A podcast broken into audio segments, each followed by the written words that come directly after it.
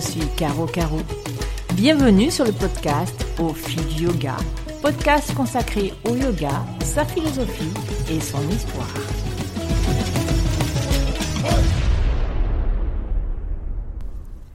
Bonjour à tous et bienvenue sur le podcast Au fil yoga. C'est Caro Caro qui vous parle. Savez-vous ce qu'est la métacognition?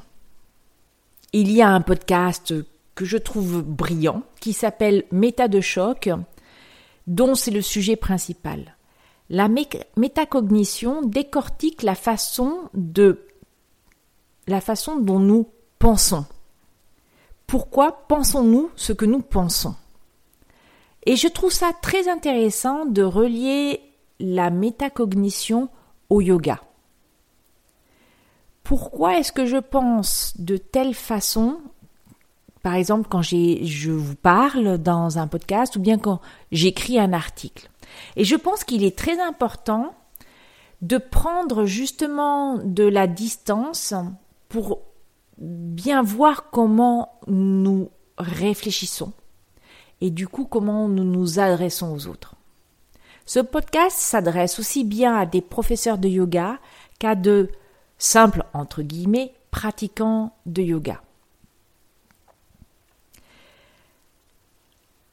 Vous le savez, nous pensons parce que nous, d'une telle façon, parce que nous sommes les héritiers de quelque chose. D'abord, nous sommes les héritiers de notre éducation. La façon dont nous avons été éduqués va expliquer un certain nombre de pensées. La façon dont nous avons appris, appris à parler, appris à réfléchir, appris à écrire, appris à lire. Il est évident du coup que vos études ont une influence sur la façon dont vous pensez. Le milieu social dont, dont on est extrait est important. Le milieu social dans lequel nous vivons est important. Le métier que nous exerçons est important les relations que nous avons, la famille, les amis, voire les ennemis, sont importants.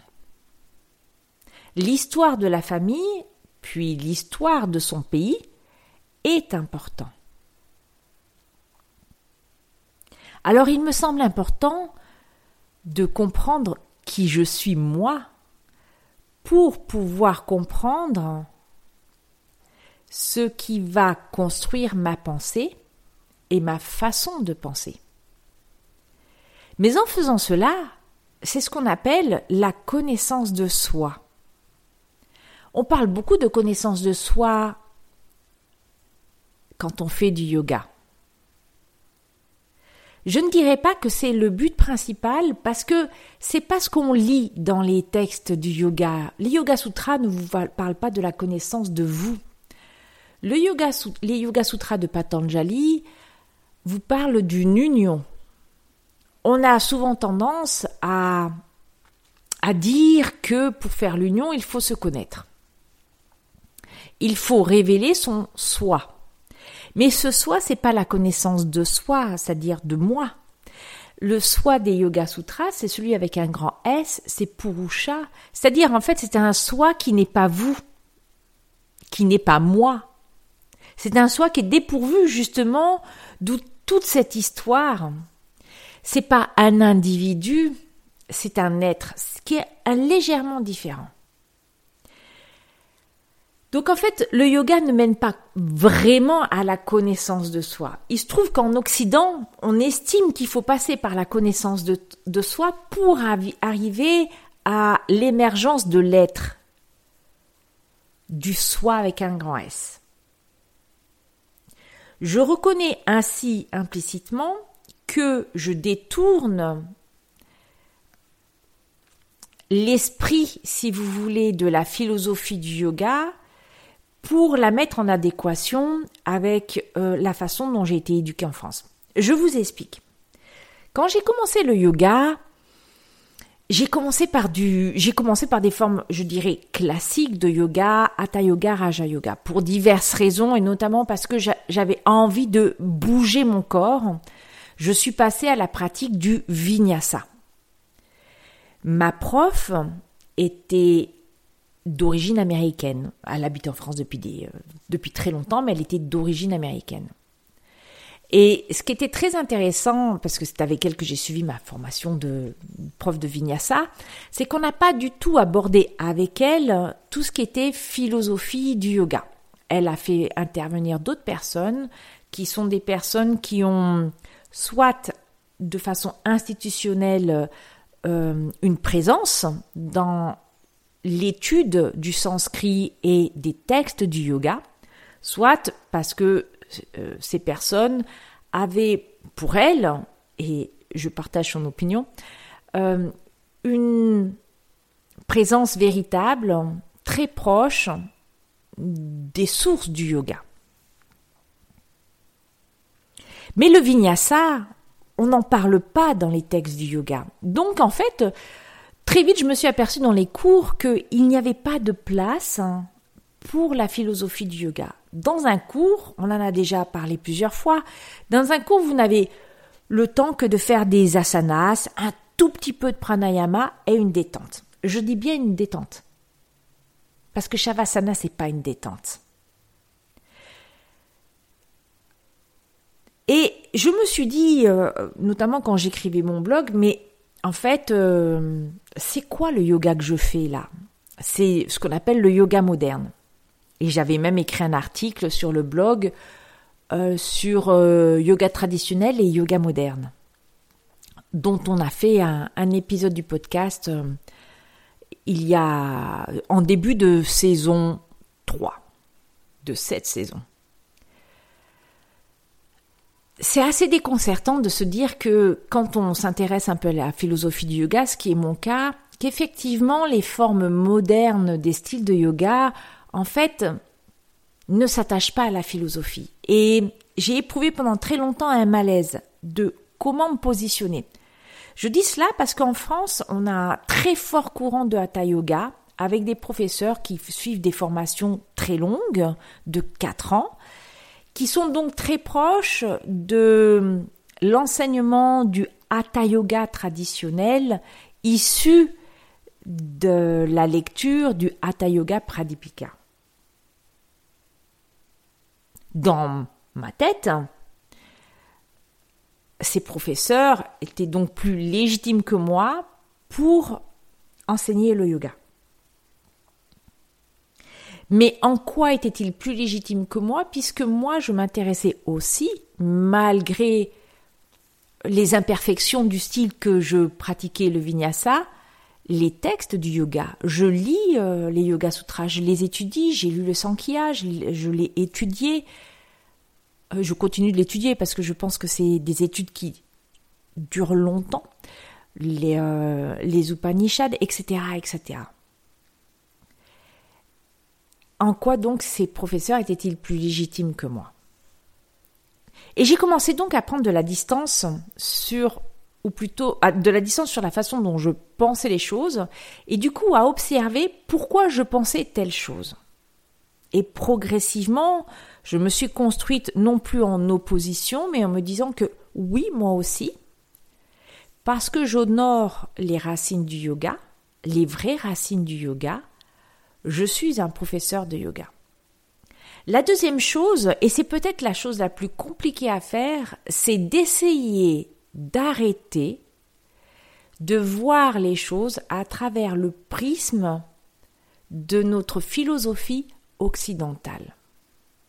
Pendant très longtemps, j'ai vraiment essayé de comprendre des concepts en faisant des rapprochements avec la philosophie classique, notre philosophie, la philosophie grecque. Et bon alors déjà, je suis pas très forte en philosophie grecque en fait, hein, j'ai jamais trop aimé ça. Mais en plus, j'avais du mal. J'arrivais pas à trouver les correspondances et ça, ça me mettait mal à l'aise parce que je me disais, mais je comprends pas. Je ne comprends pas parce que je n'arrive pas à faire le parallèle avec ce que je sais, ce qui est inscrit quelque part dans mon espèce de génome occidental. Et en fait, euh, quand j'ai suivi, euh, quand je suis encore d'ailleurs les cours avec euh, mon mentor, Jambo, qui est un Anglais d'origine vietnamienne et chinoise, qui parle le chinois et qui parle le vietnamien, et qui va régulièrement en Asie, dont les maîtres sont d'Asie, je me suis aperçu que Jambo avait une façon très particulière de nous apprendre les choses. Et notamment de ne pas forcément nous expliquer euh, de A à X les choses, mais de nous les laisser infuser. En fait, nous, donner quelques éléments, parler de ces éléments, et ensuite laisser infuser. C'est très déstabilisant au départ parce que vous voulez comprendre. C'est par exemple le cas pour le bouddhisme. Euh, j'apprends, et le, terme n'est pas bon, mais j'apprends le bouddhisme avec Jambo. Mais je l'apprends pas d'une façon conventionnelle. Je l'apprends par l'expérimentation. Et donc forcément, quand on parle de, de compassion, par exemple, et là je vous invite à réécouter un des tout premiers podcasts qu'on a réalisé où je parlais de mon expérience suite juste à la fin euh, d'une formation sur euh, la compassion, ce qui est assez bizarre d'ailleurs comme titre, mais c'était vraiment là-dessus. Eh bien, j'ai voulu essayer de comprendre. Je suis allée chercher les textes, euh, ce qu'on appelle les sutras du cœur, qui sont très compliqués à comprendre pour quelqu'un qui se jette comme ça dans le bouddhisme. Et c'est difficile, parce qu'à chaque fois, on essaye de raccrocher ça à ce qu'on sait. Donc, pourquoi on pense ce qu'on pense? Eh bien, moi, je pense ce que je pense parce que je suis issue d'une, euh, famille, euh, j'allais dire blanche, mais vous allez comprendre pourquoi. D'une famille occidentale. Je suis née en France, j'ai des parents français, j'ai des parents qui ont vécu à la campagne et j'ai vécu très longtemps à la campagne. Maintenant, j'ai plus de 50 ans. J'ai deux grands-enfants. J'ai fait des études longues. Je suis bardée de diplômes. Ils ne sont pas tous forcément très utiles.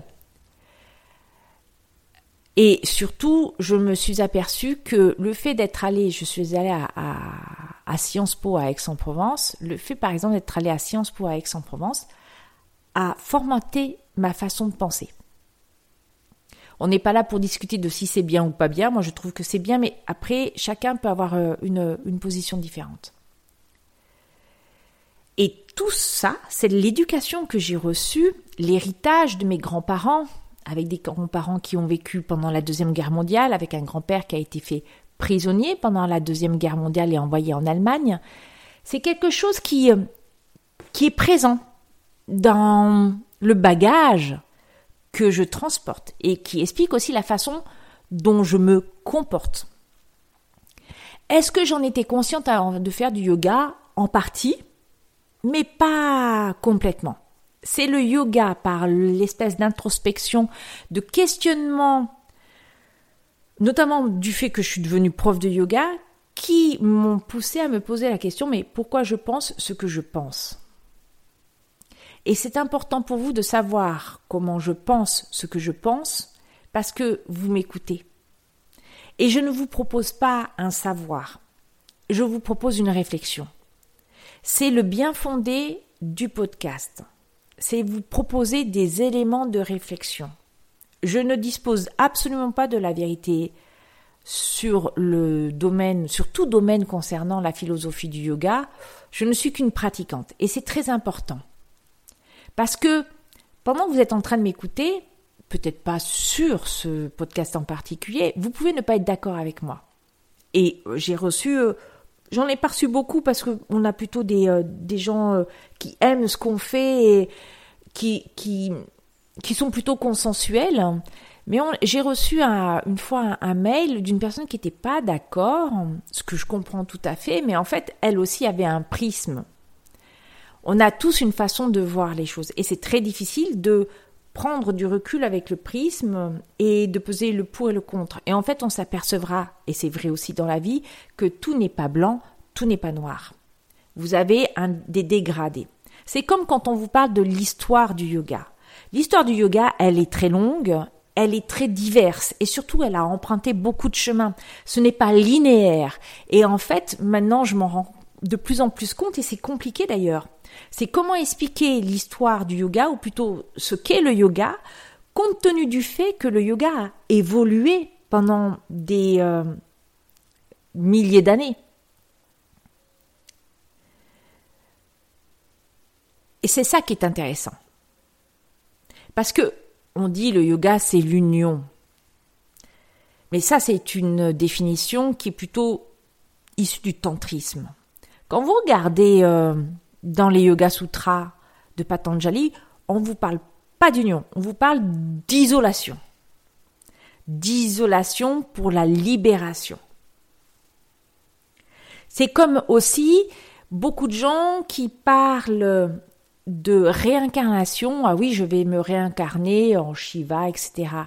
Or, en Inde, en tout cas, euh, la philosophie telle qu'elle est conçue, c'est on ne cherche pas à se réincarner, bien au contraire. Ça, c'est ce qu'on appelle le cycle des samsara, du samsara, c'est-à-dire le cycle de la souffrance, et que on ne cherche qu'une chose, c'est à en sortir, donc à ne pas se réincarner. Mais nous avons des idées, c'est un peu de l'idéalisme. Nous avons euh, transformé l'histoire du yoga pour qu'elle nous paraisse euh, elle a été enjolivée pour qu'elle nous plaise et qu'elle nous plaise et que nous la comprenions. Et en fait, l'histoire du yoga et le yoga n'est pas quelque chose de simple. Je pense que, pour être très honnête, et pourquoi je pense ce que je pense, c'est de dire que, par exemple, quand je vous parle, moi, je vais souvent vous parler à, à partir du Sankhya et des Yoga Sutras. Pour diverses raisons. D'abord, parce que ce sont vraiment les deux textes que j'ai le plus étudiés. Je n'ai pas lu toutes les Upanishads, j'en ai lu certaines, commentées, et j'ai lu celles, en fait, qui étaient euh, celles proposées par mes professeurs. Par exemple, j'ai lu la Mandukya Upanishad, parce que euh, cette Upanishad est importante pour comprendre ce qu'est le Yoga Nidra. Et je vais revenir légèrement en arrière. Tout à l'heure, je vous ai dit que Shavasana n'était pas euh, une relaxation. En fait, Shavasana est une posture qui est la posture dans laquelle vous allez faire un yoga nidra. Et par exemple, nous pensons ce que nous pensons. On adore présenter en France, je vais venir au yoga nidra, vous allez voir, on adore penser en France et en Occident que le yoga a des bienfaits ça fait du bien pour les personnes qui sont stressées parce que vous allez vous poser, parce que ça va réguler votre tension, parce que ça va vous apprendre à respirer, parce que vous faites un peu de sport, donc vous allez maigrir, parce que ça entretient votre cœur, parce que ça va vous aider à mieux vous endormir. C'est vrai et c'est pas vrai. Je en tant que professeur de yoga, je suis stressée. Il y a des fois où je respire très mal. Il y a des fois où je dors très très mal. Euh, j'ai des problèmes cardiaques. Donc voilà, c'est c'est c'est cet ensemble de choses qui font que on a envie de penser ce qu'on a envie de penser. Et on pense ce qu'on pense, et surtout on pense ce que l'on pense parce que ça nous est dicté aussi par les médias occidentaux. Et pourquoi? Parce que nous, avons érigé la science, la science scientifique, euh, comme un absolu. Donc, effectivement, on a mesuré les bienfaits du yoga, mais ils ne sont pas intangibles. Ils ne sont pas intangibles, ben, pourquoi? Parce que peut-être à l'époque des yogis, des premiers yogis, ça se passait comme ça, parce que les premiers yogis, ils habitaient pas en ville, ils étaient à la campagne, c'était des renonçants, ils ne cherchaient qu'une chose, c'était à trouver à manger et à pouvoir méditer tout le temps. Mais c'est pas notre cas. Donc on a enjolivé, on a changé. Ah oui, euh, les premiers yogis, alors ils faisaient des postures euh, qu'on appelle des, des rester euh, des plombes perchées sur une jambe, avec les bras en l'air. Pourquoi? Mais pour arriver à cette fameuse libération. Mais nous, on va pas faire ça. Nous, on va faire la posture de l'arbre, par exemple, de cette façon-là. on va faire les équilibres parce que effectivement il y a cette, idée derrière d'assaise, mais ça va durer quoi? Trois minutes. Donc vous voyez, on a transformé les racines. Pourquoi je pense ce que je pense? Oui, le yoga a des bienfaits, bien sûr, puisque je le pense parce que non seulement j'ai eu des études, ça a été mesuré, mais aussi parce que je le sens dans mon corps. Mais par contre, je dois aussi, et c'est là où affûter son pouvoir d'observation est important, ça marche pas à tous les coups. Ce qui nous pousse aussi à prolonger, à approfondir notre pratique du yoga. Ah, je ne respire pas bien. Comment respirer mieux? Et comment respirer plus longtemps dans une journée C'est-à-dire tout le temps revenir? Parce que je pense que je pensais pas, juste là quand je suis en train de vous parler. En fait, c'est pendant toute la journée. Ah, je suis comme ça au bureau. Pourquoi? Ah ben je, je fais un tel métier et en fait je dois réagir comme ceci face aux situations. Je me sens que je suis stressée. Ah, mais il faudrait que je respire plus souvent. Donc là, je m'aperçois que je respire mal. Mais dans deux heures, ça sera vrai aussi. Et revenir tout le temps. Pourquoi je pense, ce que je pense? Mais c'est aussi parce que à l'école, j'ai appris à penser d'une certaine façon. On est tous convaincus des bienfaits du yoga. Et c'est vrai que le yoga relaxe le corps. Mais le yoga nidra, c'est pas une relaxation. La relaxation, est une étape du yoga nidra. Donc oui, quand vous allez, pour pouvoir faire, non, c'est même plus que ça, c'est pour pouvoir entrer en état de yoga nidra, vous devez absolument être relaxé. Donc il y a des étapes de relaxation dans un yoga nidra. Parce que vous devez être relaxé corporellement, mentalement. Mais c'est pas ce qu'on fait en fin de, en shavasana, on est juste allongé et on se détend un tout petit peu, on essaye d'intégrer les bienfaits de la pratique physique que l'on a fait, notamment sentir que oui, les, euh, les muscles sont relâchés et oui, effectivement, j'ai un peu plus d'espace dans ma tête entre mes idées qui sont trop choc. Habituellement, ah oui, j'ai respiré, je sens que mon système nerveux est apaisé. Mais c'est pas un yoga nidra.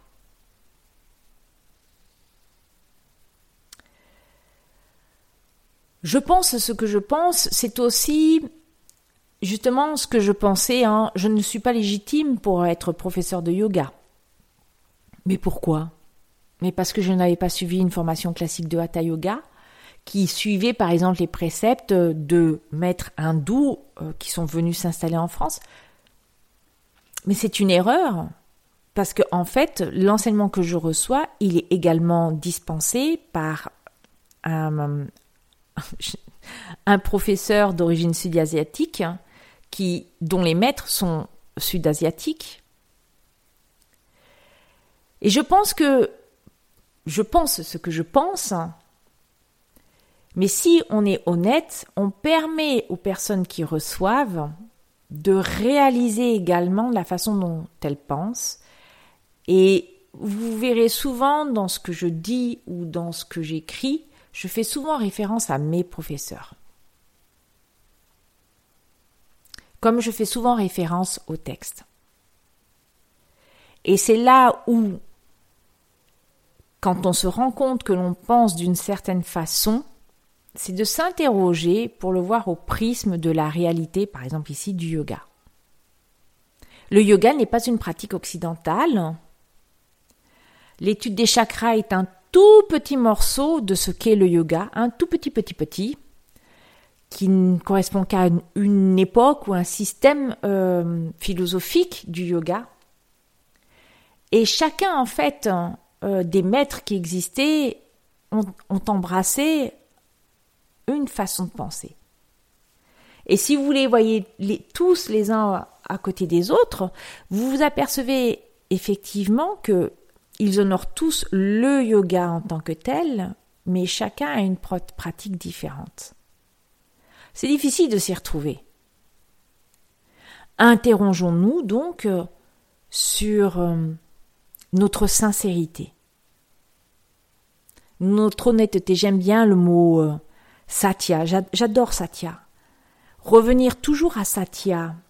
Satya, c'est l'honnêteté dans le fait de la reconnaissance. Et il y asteya, ne pas voler. Donc ne volons pas les racines du yoga.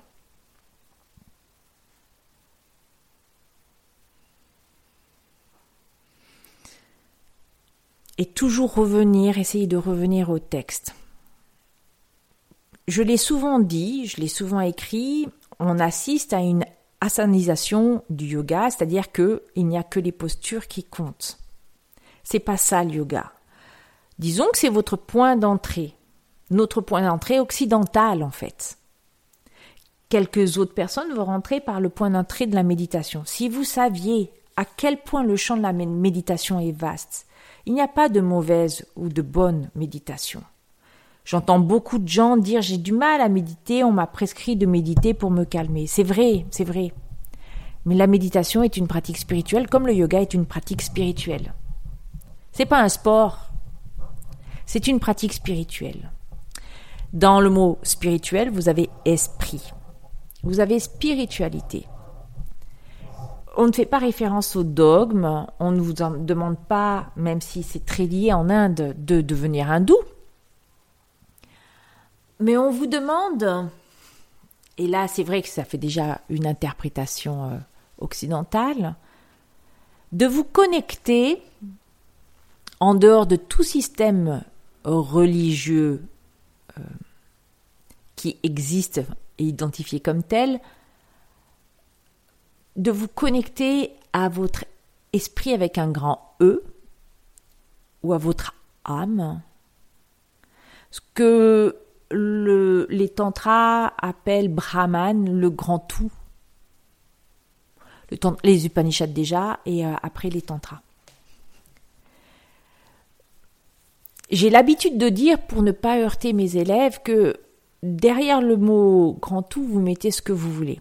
Dans un sens, c'est vrai, parce que c'est une notion qui se construit au fur et à mesure, avec la connaissance des textes, hein, et l'approfondissement de notre quête intérieure.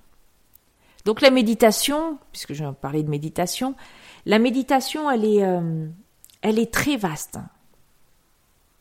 Mais il n'y a nulle part écrit ce qu'est une méditation. En fait, euh, la méditation de pleine conscience, elle a été écrite par des Occidentaux. Vous avez plusieurs styles de méditation euh, notamment à cause de l'assise et de la discipline. Alors, en fait, j'aurais tendance à vous dire, mais faites ce que vous voulez, l'important c'est de méditer. Si vous pensez qu'on ne pense plus quand on médite, vous faites fausse route parce que si on arrête de penser, on est mort. Mais c'est plutôt mettre les pensées en arrière-plan. Et on revient à la définition de Patanjali Yoga Chitta Vritti Nirodha.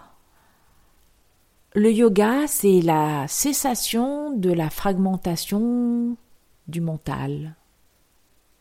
Les idées, les vritti, sont euh, ces vrilles, si vous voulez, qu'on a dans le mental. Imaginez euh, un grand espace et d'un coup, une idée, une autre idée, une autre idée. Ça jaillit, ça repart, ça, ça va dans tous les sens stopper, cesser la fragmentation du mental, c'est en fait mettre un espace entre deux idées. Un espace. Un espace. Ralentir, si vous voulez, d'une certaine façon, le process d'observation des idées qui arrivent.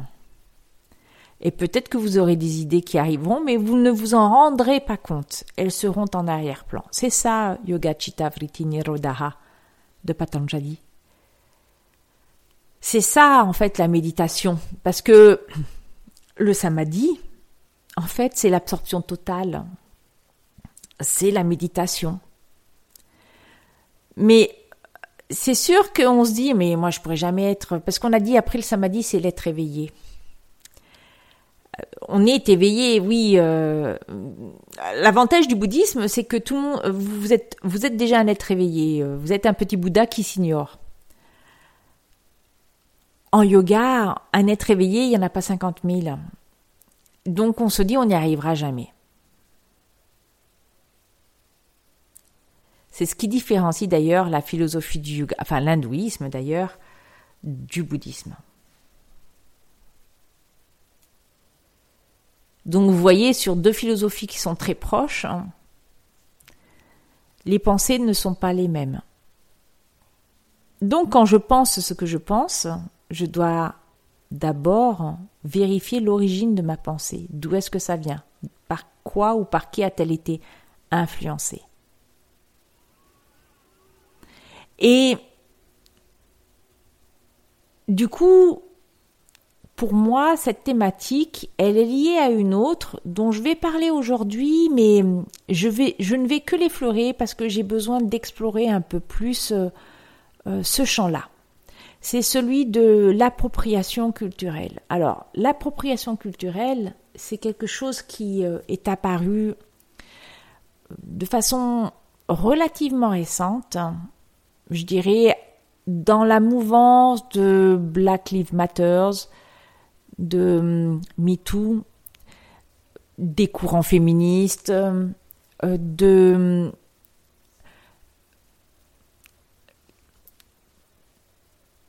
de l'émergence, ou plutôt euh, par rapport à tout ce qui est courant euh, LGBT, de la reconnaissance comme quoi ce sont des êtres humains et non pas des êtres inférieurs.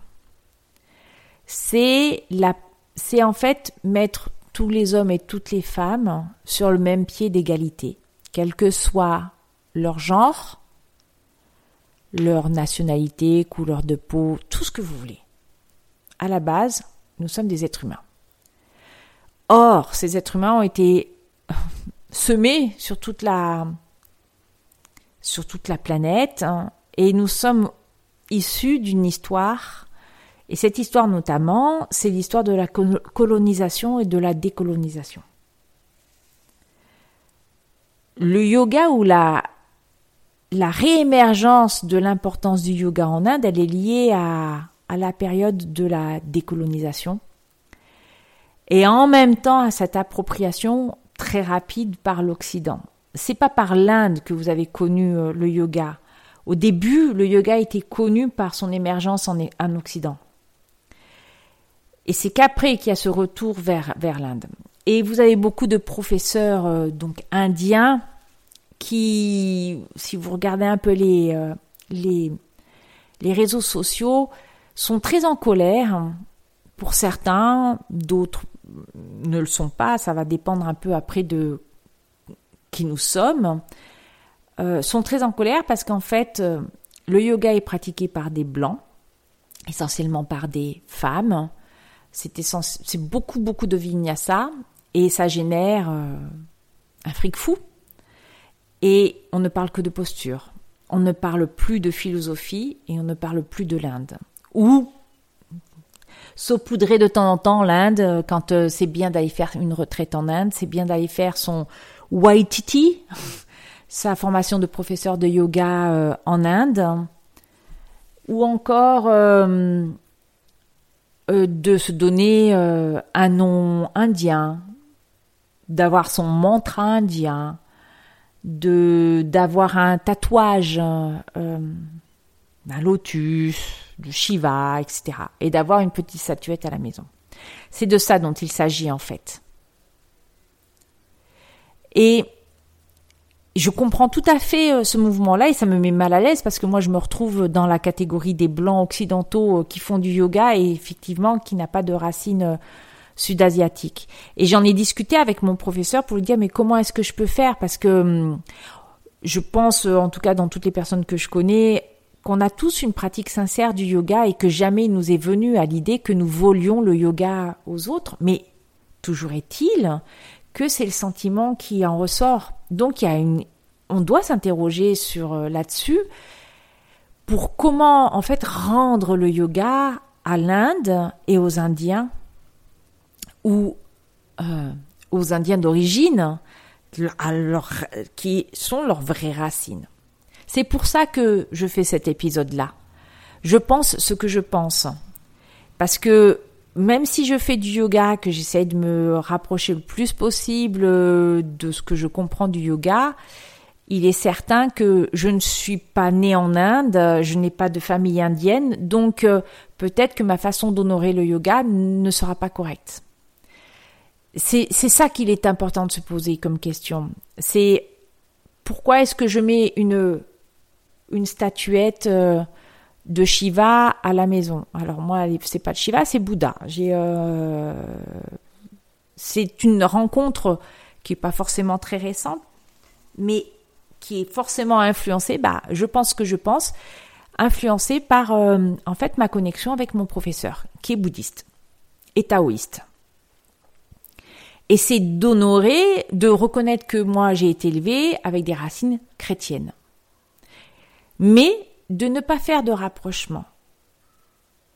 Et de ne pas colorer le bouddhisme d'une certaine façon parce que ça me fait plaisir. Il en est de même pour le yoga. Comment honorer les euh, racines du yoga? Ben, C'est toujours de dire qui je suis et toujours préciser que euh, je suis comme la plupart des gens ici, c'est-à-dire qu'il y a certainement beaucoup de choses que je ne comprendrai pas, même si j'essaye, hein, et notamment euh, de hum, toujours rappeler que le yoga vient d'Inde, avec ses racines qui lui sont propres, et de ne pas essayer de transformer par mes propos ce qu'est vraiment le yoga et la philosophie du yoga. Et parce que j'essaye de penser ce que je pense, c'est aussi de vous dire attention. Mes propos donc ne sont pas un cours, euh, pas un cours avec une vérité absolue, mais simplement des éléments de réflexion. Et en fait, aujourd'hui, je vous invite à réfléchir sur votre façon de faire du yoga et de rendre au yoga ce qui est au yoga et de considérer tout ce qui n'est pas vraiment yoga. Et peut-être de s'interroger sur euh, ah tiens euh, parce que j'avais envie, euh, j'ai acheté cette petite statuette. Qu'est-ce que ça signifie vraiment pour moi? Est-ce qu'elle est là pour décorer? Parce que c'est ce qu'on voit dans beaucoup de studios. et franchement, je comprends les, les professeurs qui utilisent des symboles home partout. Ou même pourquoi est-ce que je ne dis pas namasté? Je ne dis plus namasté depuis... Je crois que j'ai arrêté de dire namasté avant le Covid.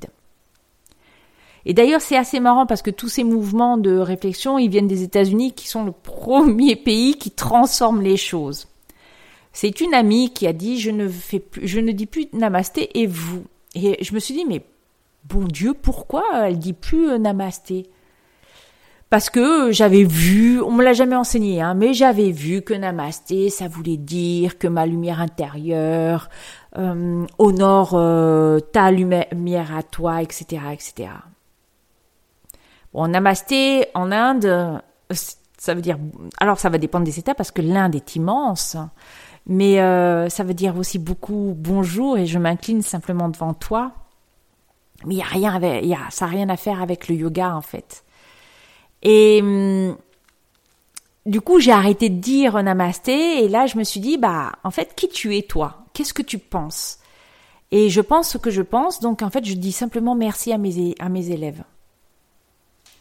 Et quelque part, hein, mais là, je, ne le partage pas avec mes élèves, je remercie mon professeur, mes professeurs, ma lignée à moi de professeur, qui est ce qu'elle est, parce que il n'y a pas une continuité, mais je reconnais l'importance de tous mes professeurs dans ma vie euh, de pratiquant du yoga, de toutes ces personnes qui m'ont apporté des choses, et je les remercie intérieurement.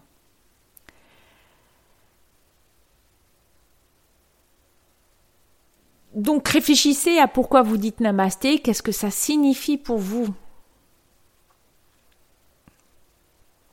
Je suis convaincue qu'on pense tous que oui, notre lumière intérieure euh, honore la lumière intérieure des autres, honnêtement. Mais est-ce que vraiment nous pouvons dire namasté? C'est juste cette interrogation, cette interrogation là que je pose. C'est comme... Euh, c'est vrai par exemple que moi, je n'enseigne plus en disant, en donnant les, postures euh, en sanskrit. J'en étais très très embêtée. Alors, là par contre, je pense que je pense, c'est qu'en fait, le yoga que j'enseigne maintenant, qui s'appelle le forest yoga, est un style qui a été créé au XXe siècle par Anna Forrest, qui est américaine. Si elle a emprunté les postures euh, euh, au yoga traditionnel, elle en a transformé beaucoup. Donc en fait, elle utilise, très très peu de termes en sanskrit, très très très très peu. Ce sont des termes en anglais. Donc j'utilise les termes en anglais que je francise au besoin. Est-ce que je suis mal à l'aise du coup quand je donne ce cours de yoga qui s'appelle Forest Yoga? Eh bien en fait non. Alors, c'est une réflexion que je vous propose, qui est celle-là, c'est de, voir comment vous enseignez quand vous êtes professeur de yoga et comment vous vous placez euh, dans la lignée du yoga. Anna Forest est américaine, je le sais. Donc j'enseigne quelque chose qui ne vient pas d'Inde directement. Par contre, donc je n'utilise pas les termes sanscrits, que j'ai d'ailleurs par ailleurs oublié. Et ça, je, le regrette parce que c'était euh, c'est très enrichissant de, comprendre. Par contre, elle a intégré beaucoup de choses relatives à l'anatomie qui n'existe pas ailleurs. Même en Ayangar, c'est complètement différent. Et le système, euh, on va dire, de sagesse du forest yoga, par contre, est très proche du système de sagesse du yoga. Et je pense que je fais ma part en expliquant à chaque fois ce qu'est le forest yoga, et parce qu'on a une intention. Et l'intention du forest yoga, par contre, c'est toujours la même, c'est se connecter avec son esprit. Et là, on retrouve les racines du yoga. Parce que en forest yoga, toujours vous avez cette intention qui est dite en début de cours. Toujours. Ce que je n'entends pas dans les autres cours.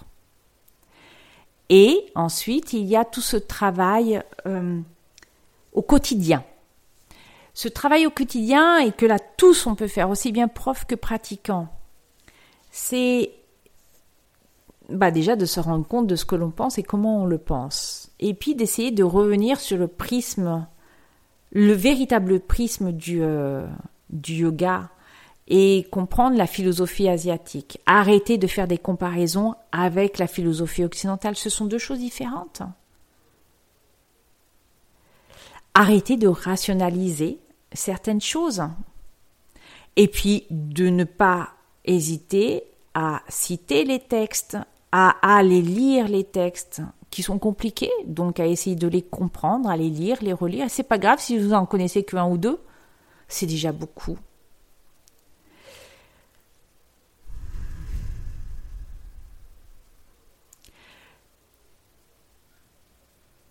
Et donc voilà, ça, tout, tout ce qu'on, en fait, tout ce que l'on fait, malheureusement, conduit à une certaine acculturation.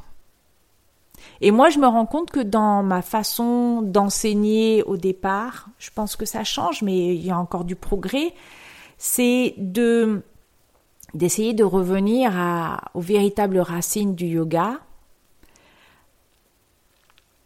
Et ça, c'est l'intérêt de la transmission.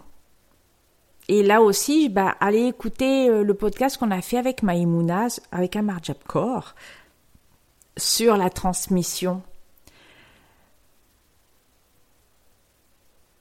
Bien sûr que, bien sûr que, je, ne suis pas indienne, donc jamais je ne pourrais, euh, jamais je ne serai complètement dans le, dans le droit fil. Mais ce qu'il est dit, ce qui est proposé par ces professeurs, c'est de simplement honorer la ligne de ses maîtres. c'est d'honorer les textes et d'expliquer. Et de reconnaître que cela ne nous appartient pas. Simplement. Et je trouve ça très intéressant parce que ça nous remet juste à notre juste place. Et puis aussi, ça nous permet d'accueillir la richesse complète, c'est-à-dire notre richesse à nous, celle que nous avons, nous, euh, au départ, je pense ce que je pense, pourquoi, et puis donc la richesse d'une autre philosophie, la philosophie indienne, celle du yoga. Et pour ma part, je rajouterai la philosophie du bouddhisme et du taoïsme pour ce qui me concerne. Sans me les approprier, et euh, en essayant simplement de toujours reconnaître l'origine de ses racines. Voilà, c'est un vaste travail qui vous attend pour les vacances. Le podcast, euh, sous sa forme saison, bah, prend des vacances. Il y aura très certainement les petites bulles de l'été, des petits sujets très rapides de réflexion. C'est voilà, c'est deux, deux pistes de réflexion à mon sens intéressantes. Pourquoi vous pensez ce que vous pensez? Et qu'est-ce qui en fait quelque part en vous, vous pousse à penser de cette façon-là? Et puis, ça ne veut pas dire qu'il faut combattre. Hein. Je veux dire, on a le droit d'avoir ses opinions, d'accord? Euh, parce qu'on a été formé comme ça. Et justement, d'essayer d'ouvrir son esprit, ou de le réouvrir si vous voulez, pour euh, voir que bah, parfois euh, on s'approprie des choses et qu'il faut juste rendre ces choses aux bonnes personnes. Et puis aussi se rendre compte de la façon dont on participer au mouvement de connaissance générale tout en disant attention, parce que simplement dans la façon dont je vous le délivre, il y aura déjà un prisme qui sera pris. Je vous dis à très bientôt.